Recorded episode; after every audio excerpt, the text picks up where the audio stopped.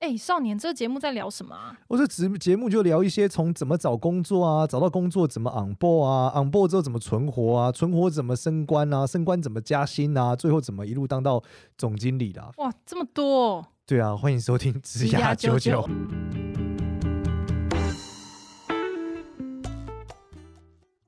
欢迎收听职涯九九，我是主持人 Gloria，欢迎另外一位主持人简少年。Hello，大家好，我是简少年。今天啊。非常特别啊！我之前聊了那么多 AI，我今天找到了一个那个跟领袖一百颇有渊源，然后呢，他真的执行了就是如何使用 ChatGPT 一百天如何赚一百万的计划。哇，好酷炫哦，好酷炫哦，大神来着！没错，那他现在应该计划进行到一半，然后我想说可以让他来跟大家分享，因为他几乎每一天他都会更新一则跟 AI 相关的短影片。那我们现在就来欢迎 Leo。Hello，大家好，我是 Leo 博俊。哎，Leo，我们今天跟大家简单自我介绍一下你自己好了。好，我其实也是领袖一百第一届的这个学员哈，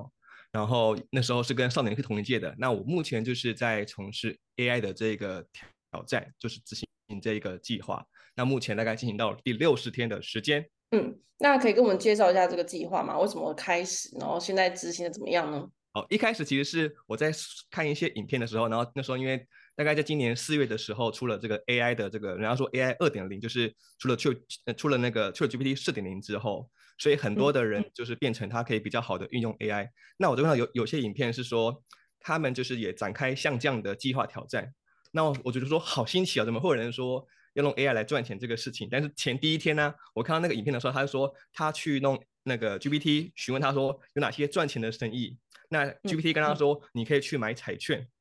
然后第二天说你可以去买什么足球票，但是我我当时还不知道说那个走向是怎么样进行，所以后来我就想说跟我的朋友说，那我来试试看到底能够怎么这样做。但是我后来发现很多有一些类似执行这样的计划的人，反而都有点走偏这些的内容了。那我就一直执行到现在大概第六十天的时间。所以呃，这个计划是你要问 ChatGPT，而不是你自己去想说怎么运用它。一开始其实是我先问他说，我想要展开一个这样的一个计划挑战，然后。设定一个角色，就是说，就就就是跟他说，你是一个合伙人，所以他只。然后后来一开始遇到很好玩的事情是，我在第一天问的时候，那他就会说，那个他可以给我很多的不同的建议，比如说你可以开店开店铺，然后你可以做一些什么网络电商。但是后来他就会说，呃，你要自己做判断。但是后来我就再问他说，可是我们现在是合伙人哦，所以请他继续做一个决策。那他就跟我会跟我讲个进一步的决策，就是比较往现在我现在走的走向，就是比较偏这种线上的形式，做一些书的产品做分享这样子。哦，那你这个最后想要达到目标是什么？为什么想要做这件事？一开始其实我想要到底看看自己到底能够走到哪里去哦，因为每天都在听到一些 AI 的这些资讯，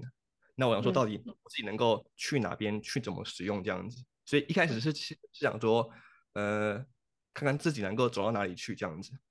嗯，那你最后目标你会想要达到什么？就是最后目标当然是想要能够，呃，我当时命名这个计划叫做挑战，用去去 GPT 一百天赚一百万嘛。那我自己的把它当成想分成三个层次，嗯、第一个层次就是挑战，就是我后来发觉这个挑战其实跟个人的能力有很大的关系。今天比如说一个很长跑马拉松的人，你要跟他说每天跑五公里，好像不会很难，所以就会发觉到这个。嗯第一个是挑战的这个事情，那第二个是一百天，就是对我来说，我想要设定这个比较有时效性，你不能太太长，那也不能太短，因为太短的话，你会觉得好像自己都没有任何的成长。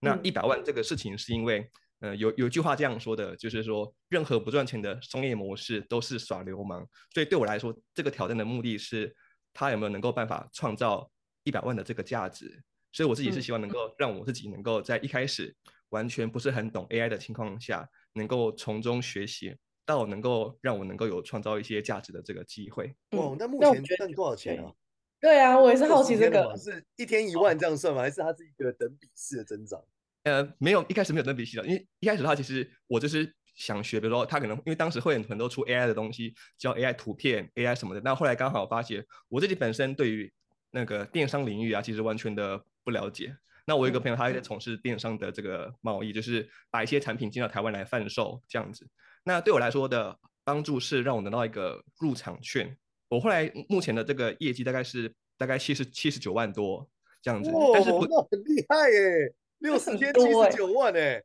对，但但是它不是单纯的纯粹靠呃弄收益来算，就是不是所谓的净利润这样子。嗯嗯嗯。那那那这个故事是怎样子？就是我有个朋友他，他他就是做电商，那他的产品是做一个一个叫做空气鞋的这个鞋子。嗯。那如果是我的话，我以前顶多的能够做的就我能够做的就是说分享给我的一些好朋友说，哎，有这个鞋子，你要不要来参考一下？要不要做这个？比如说早鸟预购这样子。那我就跟他说，我、嗯、我我最近正在学这个 AI 工具。那他刚好在整个一些课那个网页上需要做一些销售的这个的页面嘛，甚至是他的体验设计，或是一些把产品的那个颜色调光、平面设计的部分。那我就说，哎，那我可不可以来掺一脚这样子？嗯嗯嗯，他是在募资网页对不对？对，他是现在募资的网页，然后募资完之后会在他的那个网站的商城上做贩售。所以对我来说，我的感受就是说。让我得到一个入场券，因为本身我自己的本身背景完全不是做这个设计相关的，我顶多是一些有营销连接嘛，嗯、但是我就可以透过 AI 工具。那我一因为像我们以前要去拍摄一些，比如说鞋子这种的广告的话，或者是一些影片，可能你需要去找一个模特，然后到户外的一些山上的一些景色的一些地方做拍摄。那现在的话，它可能直接帮你替换一个很漂亮的背景，那你可以直接调。嗯所以你不用像我们现在这样，以呃以前可能还要买很多的一些打光的设备，它甚至可以帮你调那个你的光是要比如说绿色、黄色一点点的形式，它有专门出出呃以以那种电商用的产品的这种的网页，所以我就觉得说，呃，最主要的是拿到一个入场券的部分。嗯，所以所以你就是负责设计的部分。嗯，对这个这个部分，所以一所以后来就是他有一些的 project，我有直接跟他继续做合作。做这个产品的整个的设计的部分，这样子。我理清一下这这个结构，就是说，嗯，它的逻辑是说，你首先 ChatGPT 是你合伙人，他会跟你讲各，你会有任何问题问他怎么搞，但最后落地是你落地，对吧？例如说，我们要把产品做什么样的视觉修正，变好看是怎么样的，然后你去找到这个工具把它变好看。对，其实少年说的完全没有错。其实我自己认为说，不论是 GPT 或什么 AI 的工具，它跟人的因为现在人家讲说人机协作，那到底怎么样协作？我我自己的看法是，就是头跟尾是人来做，但是中间有 AI 做。比如说头的话，是我今天有我那个朋友，他是先有一个所谓的选品，选完品之后，那我就是做这个，比如说设计，我可能跟 GPT 说这个是否什么样的机能特色，那这个部分是我可以所谓的喂给他，那他去生成之后，那最后这个人，因为毕竟还是要做最后的决策权。所以就是尾巴还是需要人来做最后的决策，但中间的部分大部分都可以透过这个 AI 的形式，透过他们来帮我们做协作这样子。哇，你这个至于我的认知就是对我来说就是关公的存在。怎么说？因为我做什么事情都会问神明啊，然后神明会给我一个方向啊，然后最后我要去落地啊，所以这 所以 AI 大神是没错的。真的很酷哎！那有哪些东西是你觉得特别印象深刻的啊？呃，印象最深刻的是我最近在做一个，就是有一个叫着色绘本的东西，就是其实其实就啊，我拿一下给你们先看一下哈，稍等我一下哦。好，我的本身背景完全不是做设计画画的。嗯、那我像我知道那个 Gloria 以前是美术美术班的嘛，那 我就是真的弄这个东西，就是我给大家看一下，这样像这样子，呃，看起来蛮厉害，对不对？一个是一个树，然后一个是一个花的造型，这样子。然后就是因为我在之前就是我就是弄有一个叫做 Midjourney 这个工具，然后它就专门产图片的嘛。那我想说，哎，可以做一些不同的应用，所以我就刚好我的表姐她有四个小朋友，都都她她小朋友大概都是国小生、幼稚园，然后呃我就是弄 Midjourney 生成这个所谓叫做着色的绘本的图像，然后呃让他们去画画。然后那我觉得很好玩的点是，有很多的一些家长，甚至是一些大人，他们也说他们也想要做这样的一个。东西能够去比较偏疗愈性，或者是给他的小朋友一起来做这样的一个一个事情。那像我本身以前没有画画，但是就就可以透过这个机会，能够去完成一个可能我想象中的一个画面出来，这样子。哦，所以你现在就是变成是说，嗯，不止在完成你自己这个计划，然后你也想要去用这个 ChatGPT 去看可以怎么样把你这样算是在推广 AI 吗？还是你只是想要让它能够有一些实际应用的场景？其实是想要也推广 AI，因为像这个这个的，像它怎么样跟 GPT 结合，它其实是，呃，像刚刚那个少年说的，就是会会先问关公嘛？那我问 GPT 的时候，我也会先做这个事情，就是像我在比如说创作一个主题，我之前可以做那个，比如说海底世界，或是一个那个亚马逊的森林，或是侏罗纪世界这样的。那我需要跟 GPT 说，我我们叫做一个，嗯、呃，先把它设定一个角色，所以我跟他说，你是一个，比如说十九世纪的一个儿童绘本的一个一个画家，那请列给我十个这样的一个画家的名称，那可能我就找找到出他可能会列给我说。呃，这个人他可能是有哪些的代表作品，或者是画风怎么样？那我会再把这样的一个资讯去进一步的是，请他给我一个我们叫做所谓的提示词，就是我们要输入给 Midjourney 的这个指令之后，那我再去升级这样子。嗯、所以我就是会也透过比如说像那个刚刚提到那个植物的部分，或者所谓的那个树木，那我会请他列给我，比如说十个或十五个那个台湾原生种植物的名称，那他就会列给我中英文名称这样子。那我再把这个名直接。像我们以前可能会要一个一个复制到那个翻译里面，那他就直接帮我列出来翻译，我可以直接把那个嗯那些植物的名称，然后贴到这个 Midjourney 上，变成图像的生成这样子。哇，你是这个素描绘本大亨呢？你可以产出无限产图，对，你一年可以产出一千本呢，然后各种分类，什么台湾本土风土民情。欧洲十九世纪，台湾还分成一九零零年、一八零年、一七零年、清朝、日治时代，真的，对，我觉得还蛮还蛮有还蛮有趣的，这个这个这个东西。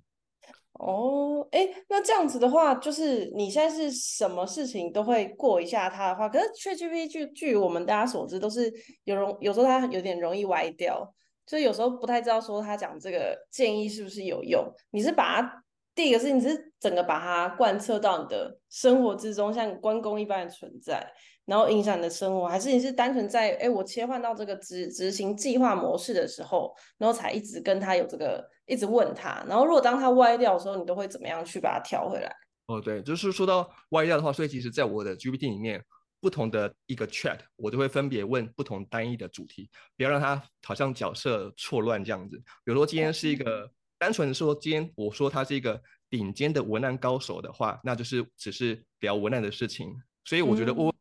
很重要的一个点就是，嗯、第一个是我们是问谁问题，所以我们就是要把角色让他不要乱掉。第二个是我们的提问的这个的方式。那我自己会用到的可能两个招式，就是像比如说生成广告文案的时候，因为因为我自己会很常写作，所以第一个是我会做我我会做这种所谓的呃，比如说嗯、呃、逆向生成的方式，就是可能在网络上。你今天想要写一篇所谓的一个新的文，或是一个一个文案好了，那我会先去找一些网络上我觉得它的架构很不错的一个主题，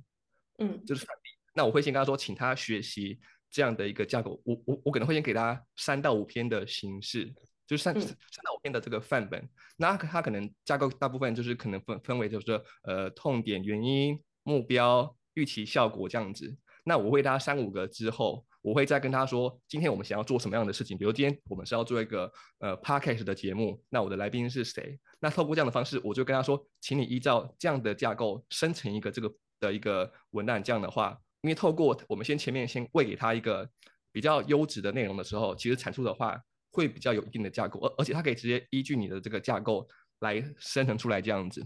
那第二个的、嗯、第二个的模式，我觉得也蛮有趣的，就是。我我是设定成像我自己，比如说，比如说很多人会喜欢那个呃广告教父奥格威，就是那个大卫奥格威嘛。那我会跟他说，你请用奥格威的风格口吻生成出来这样子，所以他的口吻就会有点不大一样。所以你可以列出一些你自己在哪份哪呃哪方面领域的一些很敬佩的对象，或者是很欣赏的人，然后请他说再依照他的风格或方式来做一个呈现这样子。嗯，所以在试的过程中，你会不会觉得它有点过度礼貌？就是你要你自己去调整的部分是多的嘛？嗯，我自己调整部分呢，其实也也也是会有，也是会有的哦。所以其实有时候它真的跑掉的话，我就会再换另外一个 chat，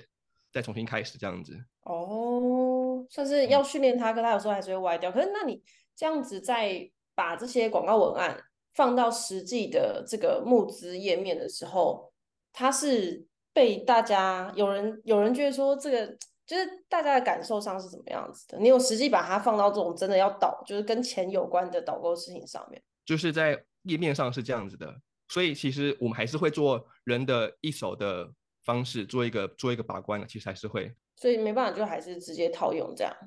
对，因为其实有些的用用具什么的，我觉得还是跟我们的会有点不大一样。哦。那你这样子就测了，因为你已经六十天嘛，代表你已经六十天就是这个经营在这个环境里面。你觉得就是你除了 ChatGPT、Midjourney 之外，你还有用到哪一些你觉得还蛮值得跟大家推荐的一些工具吗？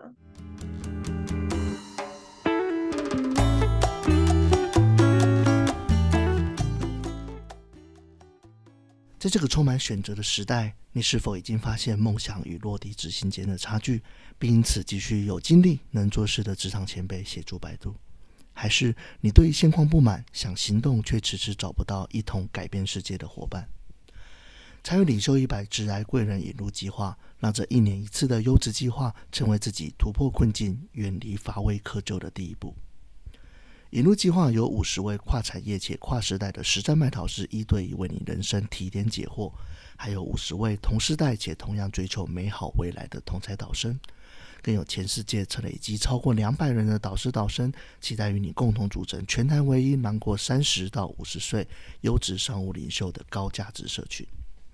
用一年时间，机器跨越半世纪的智慧，马上报名九月十六与台北俏共同空间举办的实体说明会。时间、地点及报名链接详见说明栏。领袖一百职涯贵人引路计划，二零二四年最务实有效的个人生涯投资。哦，像如果说是有一个做，比如说影影片或是音频的一些人的话，有一个工具叫 AutoPod，然后它是专门负责做剪辑的一个工具。嗯、我自己我自己目前在使用上的时候，我觉得。呃，跟之前有一些像我，比如说一般我们可能会使用大陆的，可能都说剪映来做自动剪辑。那它它的目的就是剪辑这个剧跟剧之间的这个，比如说我们的空档，对这个这个的部分，我觉得效果还蛮不错的。就是这个功那它甚至可以包含到有些是做一个呃多机位拍摄的时候，比如说今天是一个拍摄 A 相机、B 相机，对不对？那它是可以依据看谁说话，它直接把这个镜头。的那个，到时候在我们放在那个 Adobe 的剪辑软体叫 Premiere 身上的时候，它会直接让那个人的声音出现这样子，所以就就就就就会让你的画面直接出现跟那个人的的的画面。所以其实跟我像我之前剪辑啊，比如说我们一个三分钟的一个影片，我们要剪，就是像我这样可能有时候讲话会比较顿顿点的时候，那就会留了很多的一个空档。那透过这样的方式直接，哇，就是一刷一下。大概八完成大概八十 percent 会有这样，因为因为它可以取决于说你选择说你要把多少分贝的以下的声音把它卡掉，你可以选择三十分贝、四十分贝这样的形式。但是我自己的话本身还是会留一个原档，因为它毕竟还是没那么的那么的精确，所以我觉得如果说是要做一些影音工作者的话，可以看看这样的一个工具这样子。嗯，那你这样子做下来，你会推荐大家？你现在是一个 AI 使用爱好者吗？还是你会觉得？这样试下来，就是你的，你觉得推荐大家的点是什么？嗯，推荐第二点是，像我自己，比比如说 AI 这个东西，可能跟一开始，比如说我们学不同的专业，可能我们要跟别人的差距是非常非常的远的。但是如果说今天我我们想要学 AI 的东西，其实是把它想办法能够去跟你自己本身的一些呃原本的既有的专业，把它结合在一起，我觉得可以节省我们的时间效率。的部分就是以投入时间跟产出的这个回报的部分。嗯，所以是很乐观的使用这个在帮助我们的工作这样。嗯，对，其实也是，换句话说，也变成说，好像就是大，就是所谓的趋势之下，我我对我来说就能够做自己能够做的部分，因为我也不是，也不可能一个人说，哦，我们全都不要 AI，然后怎么样子，对我来说也也很难做到这样的事情。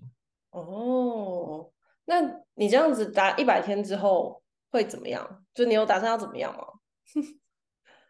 其实一百天之后，我我可能会像刚刚说到，比如说会做一些绘本的这样的一个创作的一个教学。那因为其实因为、哦、因为我我会发现很好玩的点是，我可能还没办法很快的预预测说到底一百天后会怎么样。因为像我大概执行到第十三天的时候，就有出版社邀请我说，哎，想要邀请我写这个的书籍，就是 AI 的书籍。但是在这个我是跟 AI 完全。没有任何关系的一个的一个人，只是就是把你把我自己的一些呃其他的时间都学习这个 AI 的内容上这样子，甚至是大概上个月的时候有去那个厦门那边做一些就是做一些交流教学这样子，那我觉得还蛮让我意外的，就是说就是刚刚刚说到就是可能有有有些东西可能会要学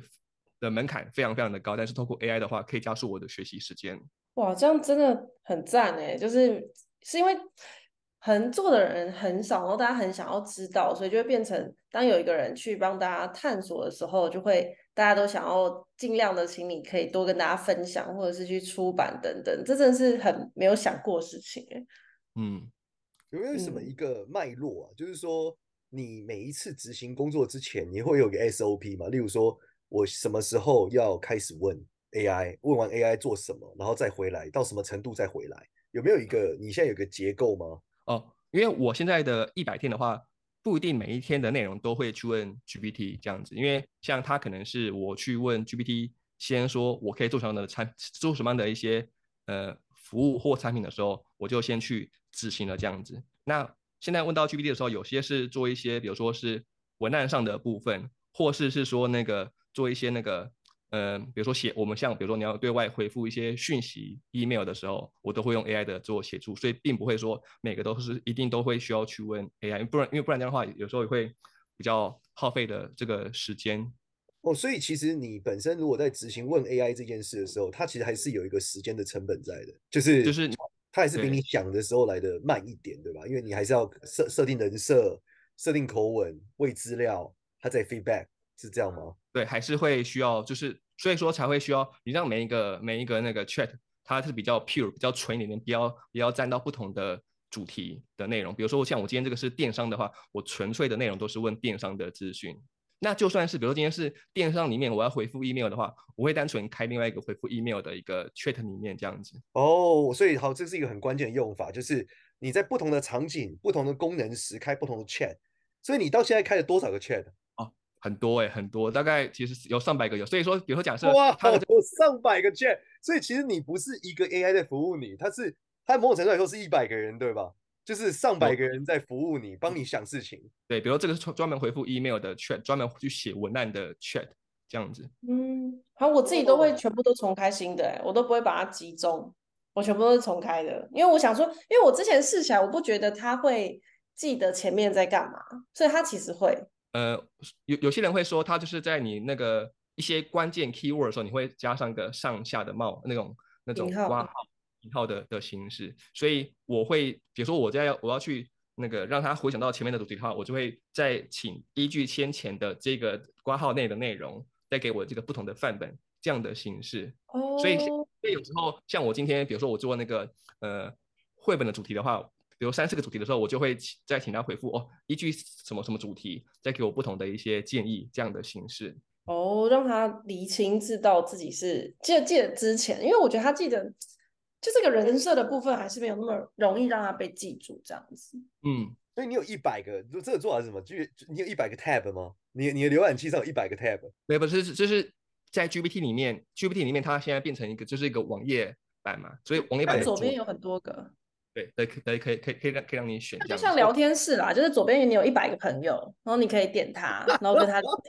哎、欸，这个真的很酷哎，所以哦，我懂了。所以我例如说，我先把我生活场景列出来，例如说洗碗、做家事、照顾孩子，然后跟老婆互动，把我所有生活中的人事全部写上来，然后旁边有一百个专家，每个专家解决我一个。例如说，今天我儿子又打翻牛奶了，我应该怎么做比较对他教育比较好？他就回你说：“ 哎呀。”打翻牛奶就是什么什么，小孩子总是怎么样，然后跟我老婆，我老婆今天骂我了，我就问说，我老婆今天骂我怎么办？她就回啊，老婆男女相处关系就怎么样，是这样吗？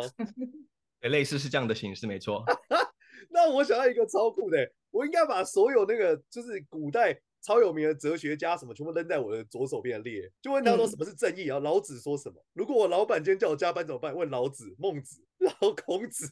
哎、欸，其实可以哎、欸，给我不同的答案。那就现你就现在就变那个、啊、现代孔子、现代孟子，然后跟你讲的话就是这样讲。他说我不要讲文言文，然后我就会再拿老子的话去问孟子。哎、欸，可是老子说什么、欸？孟子？那什么哲学思辨，跟与人 AI 的哲学思辨。对对对，不过这个让让我想到一个事情，就是说，他有人会说，就是，呃，比如说今天你讲了个事情是他的回答是正确的哦，他的回答正确，但是你跟他说，可是正确的应该是怎么样，他就会认顺从你的一个一个回答这样的。啊，他就是，嗯，所以你还是要做一个确认的动作。那另外一个是，我觉得也是在这些对话当中，因为像他都 ChatGPT 嘛，就是聊天。那其实刚刚有说到说，像孔子或老子，像比如说以前我们东方可能是孔子，就是说透过学习，透过多话，透过对话学习。那可能苏格拉底也可以透过对话学习。所以我觉得对我现在来说，大家就是可以透过一个聊天的方式去学习一个完全跟我不相干的一个一个技能或是一个资讯的一个效果在。嗯哎，我有个好奇，因为就像我也是很常用 GPT，然后我现在很多时候我都会觉得说，就是啊，这个还是要先问一下 GPT 好，我这样子讲会不会太伤人或什么？你会不会有这种，就是如果有一天那个你没办法连上网络，你现在对 GPT 已经有一个依赖性了吗？我会非常依赖，会非常依赖。你说从生活上到就是说讲话的叔叔都觉得应该要先问一下他这样，那你觉得这个这样子是好的吗？对你来说？太太一般的对话的话，不会特别去询问一下了，就不会特别去询问是是还好。但是比如说像刚刚说，比如说回复 email 给我一个范本，或者说给一些什么祝福的话，就可以透过它来去去写一下，因为它比较是不会影响到很关键的一些一个不会很失礼的事情，我觉得就还好。对。他算是真的毕恭毕敬啊，过度礼貌。对啊，然后这个是大师军团的模式，哎，就是左边有一百个 tab，是不同的大师，然后反正我生活就会一直发生嘛，我就可以一直问他。我觉得你刚刚 Leo 讲到一个叫人机协作，我觉得这个超重要，就是嗯，以前讨论这个人机协作不会用在生活事情上，嗯、大部分都在某个专业上，不会讨论说，对我们我怎么教儿子，你不会有人机协作嘛？但是现在就是。嗯所有事情都可以人机协作，然后我觉得这个超级屌，有一个一百个军团，就像你本来要付一百个顾问费，还得付钱，还得跟他约时间，现在不用了。现在就例如说，我家什么木工，木工大师，请你用木工大师的人设跟我讲，这个木工，然后他就会回你说这东西应该怎么敲，类似这样。嗯，所以说我我自己认为，就是以以以我们一般开始一般的工作者来说，尤其是你在一些大企业的话，可能你不一定会。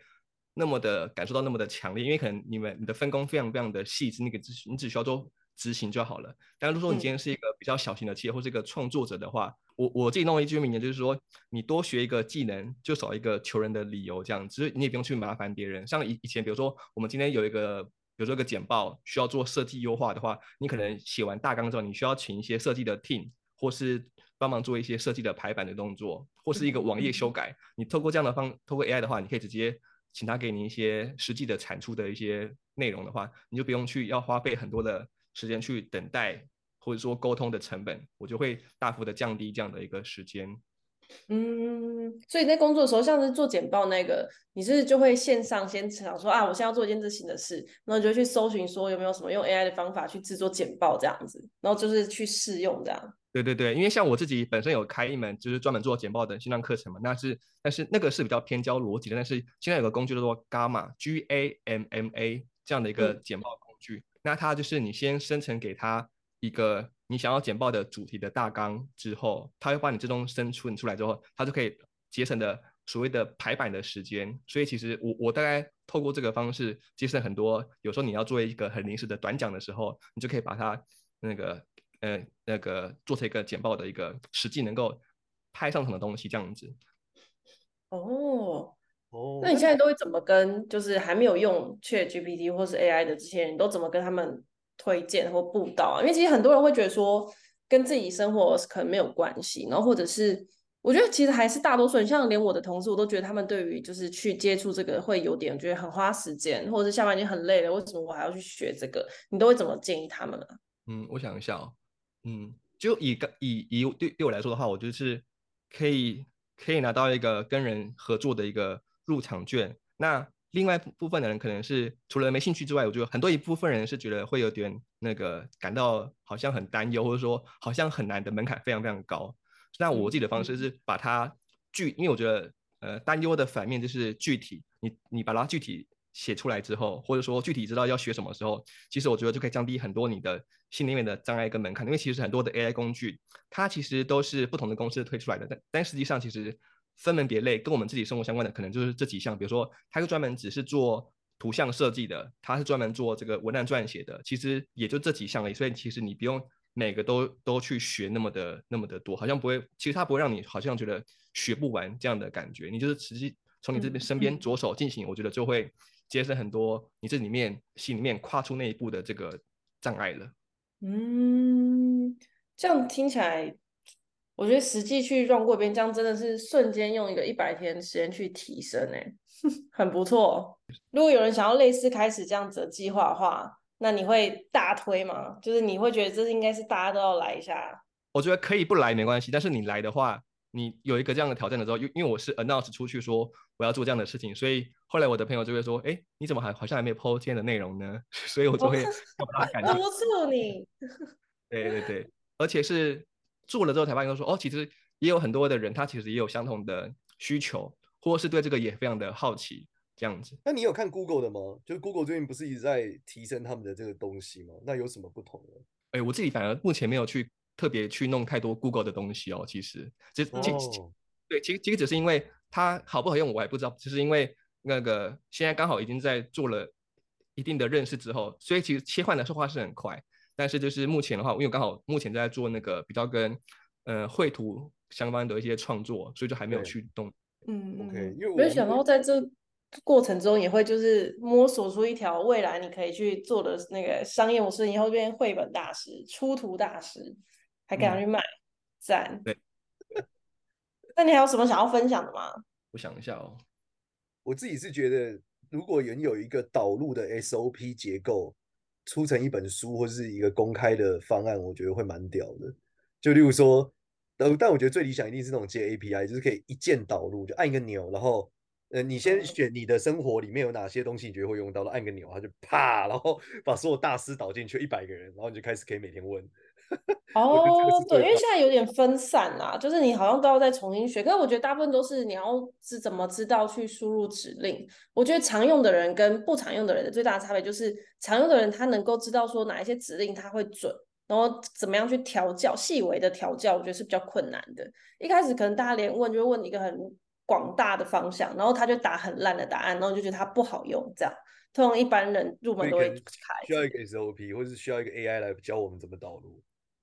对对对，现在 AI 还要 AI 教，没错。OK，所以我像我的朋友，他这边就在做一个 API 串接一个服务，就是你直接输入你要的什么样的主题关键字之后，它就帮你产出文案，帮你产出这个图像，甚至影片，做成甚至做成那个就是帮你选图，所以就是节省很多。像一开始我们可能要找一些 po 文的时候，我们要去找图片或找影片，嗯、那他现在有些已经有些的一些团队，他们现在在做这样的服务了。你只要写出你的关键字就好，你也不用去动太多的费心的。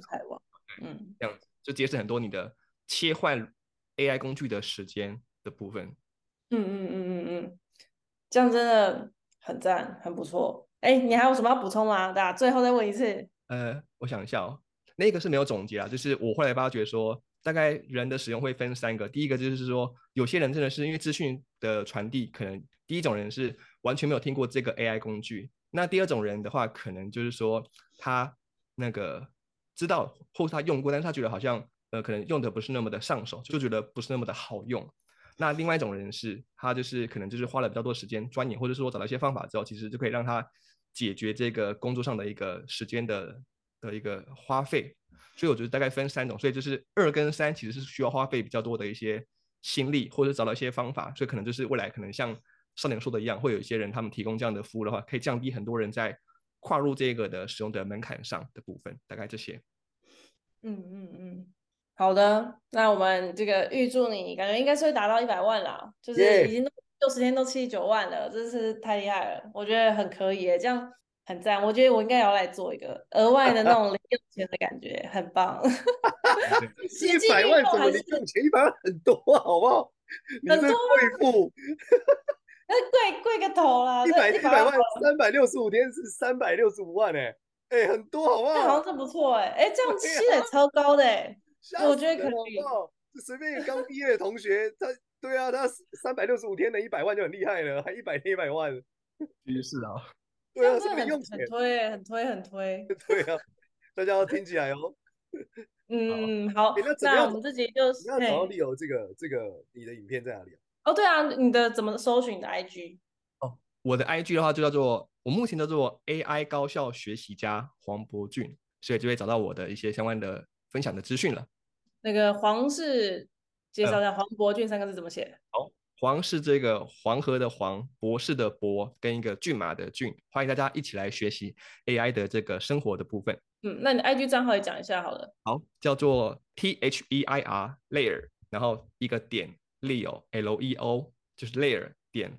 L E O、嗯、就会有。好，那接到那个 Layer Leo 这个博俊的这个。A I G 去多多关注他呢，就可以每天花一个什么一分钟时间，一分钟内的时间去了解到那个 A I 最新的演进，然后可以看他有没有真正达成这个一百万，未来就给他学起来，你就是变百万富翁了，好不好？就是一个非常不错的方式。那我们这一集就谢谢 Leo，好，谢谢大家喽，嗯，拜拜。好，那喜欢我们的频道，欢迎到 Apple Podcast 上面给我们五星好评，然后也欢迎加入我们家舅舅的社群。那这一集就这样喽，大家拜拜，拜拜。Bye.